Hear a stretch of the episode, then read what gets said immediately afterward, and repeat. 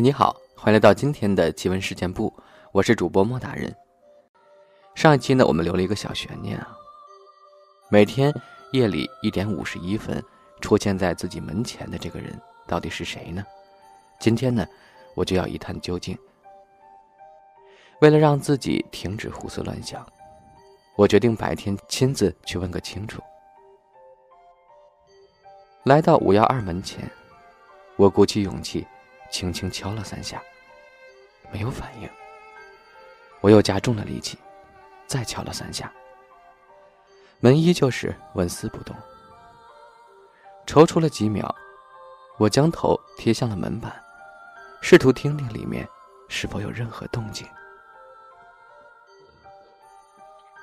一秒，两秒，三秒。正当我要放弃时，突然里面传出“砰”的一声，随后一个细碎的脚步声朝着门口跑来。是宠物吗？紧接着门缝处似乎有东西在抓个不停。仔细一看，还有一条细细尖尖的东西试图伸到门外。那是老鼠的尾巴。顿时，一种可怕的想法冲入我的脑海。我几乎是连滚带爬的逃回了家中，生怕有人见到我狼狈的样子。距离五幺二女孩上次回家已经快三周了，期间她再没有过任何出门的迹象。而那个陌生男人离开的时间，刚好就是半夜一点五十一分之后不久。对了。他离开的时候还四处的东张西望了一番。现在想想，他似乎是在确认楼里的监控摄像头。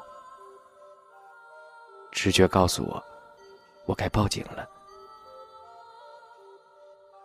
我仔细想想，这一切都仅仅只是我的猜想。如果他真的遭遇了什么不测，为什么没有亲人和朋友报案呢？最关键的是。我无论如何也不能跟警察牵扯上关系。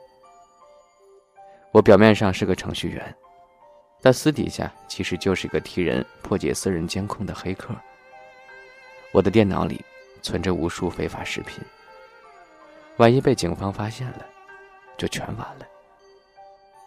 我只是个邻居而已，别人的死活与我何干？想到这里，我索性拿出了家里仅剩的酒。打算一醉方休。不知过了多久，我终于睡醒了。准确来说，我是被手机震醒的。拿出手机，我发现那并不是闹钟或者电话，而是智能猫眼 APP 发出的警铃。现在已经是深夜一点五十三分了，而从两分钟之前起。我的猫眼就监测到，有人不停逗留在我家门口，门铃也响个不停。监控图像上不断闪现着一个长发女人的身影，紧紧贴着猫眼，似乎没有要离开的迹象。不是只有一分钟吗？今天怎么没完没了了？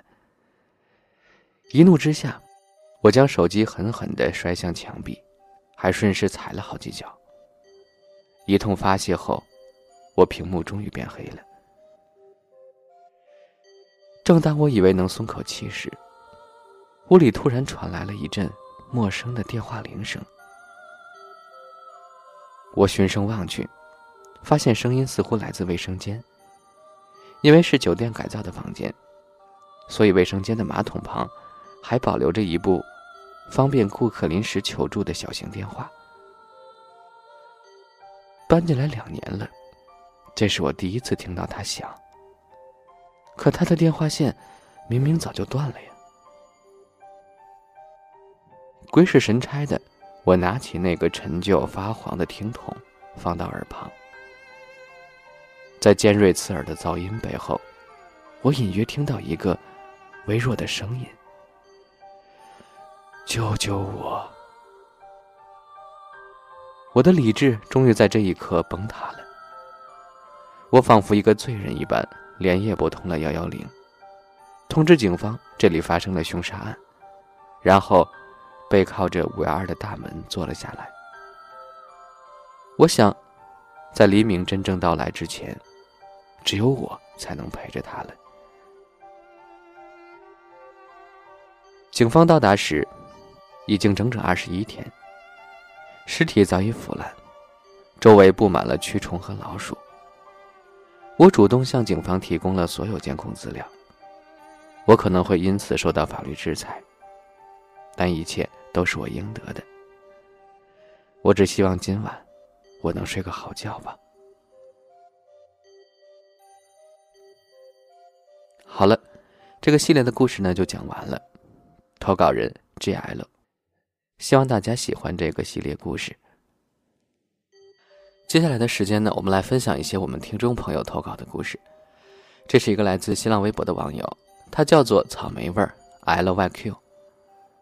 他说：“莫大人你好，我想投稿一个我亲身经历的事儿。我上初二那会儿过端午节，一大早，表姐和大姨就带着他们的孩子来我们家玩。表姐家的小孩叫淼淼，三个水的那个淼，四岁左右。”一个很乖的小孩。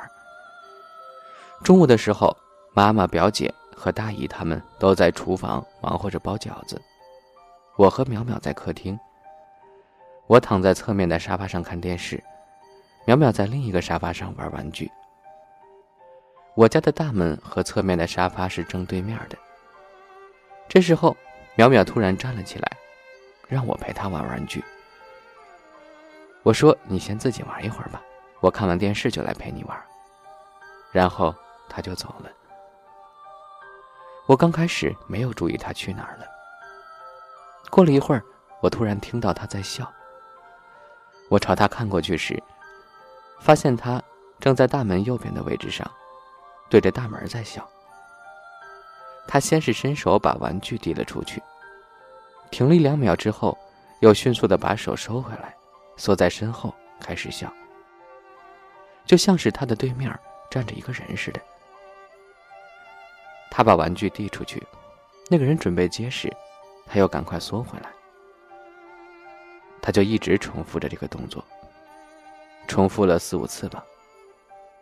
我当时都看傻了，我就叫他：“淼淼，你在干什么呢？”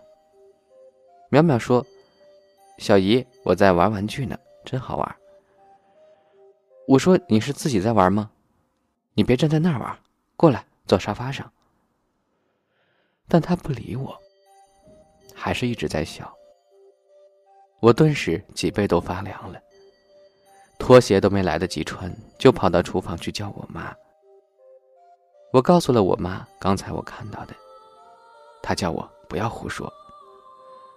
我看妈妈不相信也没办法，但是我可不敢出去了。就一直在厨房站着。没几分钟，淼淼来到厨房，她拿着玩具走到我跟前说：“小姨，你不看电视就陪我玩吧。”然后我妈就把我轰出了厨房。我和淼淼来到客厅之后，坐在沙发上，我就问她：“刚刚在门口和谁玩呢？”她看着我不说话。就那么开始抿嘴笑。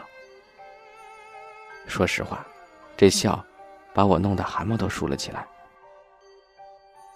之后我问他好多回，他都还是不说话，就只是看着我笑。这下我非常相信，人在小的时候是可以看到我们看不到的东西的。还好，那个看不见的人没有什么恶意。还有就是在同一天的晚上。我妈出去和她的朋友聚餐了，只有我一个人在家。那时候大概是晚上八点多，我还是躺在沙发上看电视。就在我看得津津有味的时候，突然停电了。刚开始我一点都不害怕，继续躺在沙发上看电视。看了没两分钟，我就发现不对劲儿了。停电了，为什么电视还在继续播放呢？屋里黑漆漆的，就只有电视的光束放射出来。我一下子就从沙发上坐了起来，但我还不敢动，也不敢去开灯。我家客厅灯的开关是在大门右边墙上的位置，离我还是有点距离的。就在我抱紧自己双腿的时候，我听到门外有人上楼梯了。我家的小区算不上是老小区，但每栋楼都没有电梯。我家住六楼。邻居常年在别的城市住，我知道，应该是七楼的住户下班回来了。因为我妈妈和楼上的邻居也很熟，我和他们孩子玩的也很好，我就赶快跳下沙发，打开门。七楼的邻居也刚好走到我家门口，我就叫住他说：“阿姨，我家灯突然灭了，是不是你们家小孩在捣乱呀？”为什么这么说呢？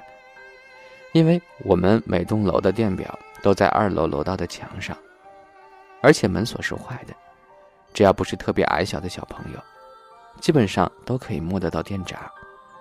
我还以为是他家孩子捣乱，把我家电表的开关给关了呢。这时，这个阿姨说：“没有啊，今天上班没带他去，他一直在家呢。”我当时就傻眼了。跟阿姨道别后，就把门关上了。我看着灯的开关键是向下的，把灯打开是向上的。我试了一下，灯就开了。我回到沙发上，就跟妈妈打电话，让她快点回来。我一个人在家，吓死了。后来九点多时，妈妈回来了，以后就再没发生什么奇怪的事儿。到底是谁关了我的灯呢？还是说电路不稳，跳闸了？我到现在也搞不明白。虽然这个故事不是很恐怖，但是是真实发生的。每每想起来，我都会起一身鸡皮疙瘩。生活中发生的不经意的小事儿，才是最可怕的。这个故事还真的吓到我了。实际上是在房间里面有人把灯给关了。把开关按到了下面，而你还以为是停电了，是不是白天跟小朋友玩的那个看不到的人呢？碳酸味的萧然爱吃鱼，他说这件事儿是我很小很小的时候开始的。不知道你们有没有听过，衣服上也会有脏东西的，就是小孩子穿衣服时，他们总会说衣服里面有东西在扎他们。大人都以为是有什么东西掉到衣服布料里，也没在意。其实那都是鬼怪的所作所为。我小时候就是，每次跟外婆出门时穿外套，都觉得有东西在衣服里扎我，就像是有针在扎你似的，特难受。外婆以为是我闹脾气，不愿意穿外套，他还骂了我一顿。其实，是真的有东西的。被你这么一说呢，我突然想起我小时候，好像也有过类似的经历，就是某一件衣服穿上后，总觉得有东西扎我，但是脱下来找呢，又找不到任何尖锐的东西，也没有找到刺儿什么的。难道还真的是有一些我们看不到的奇怪东西在作祟吗？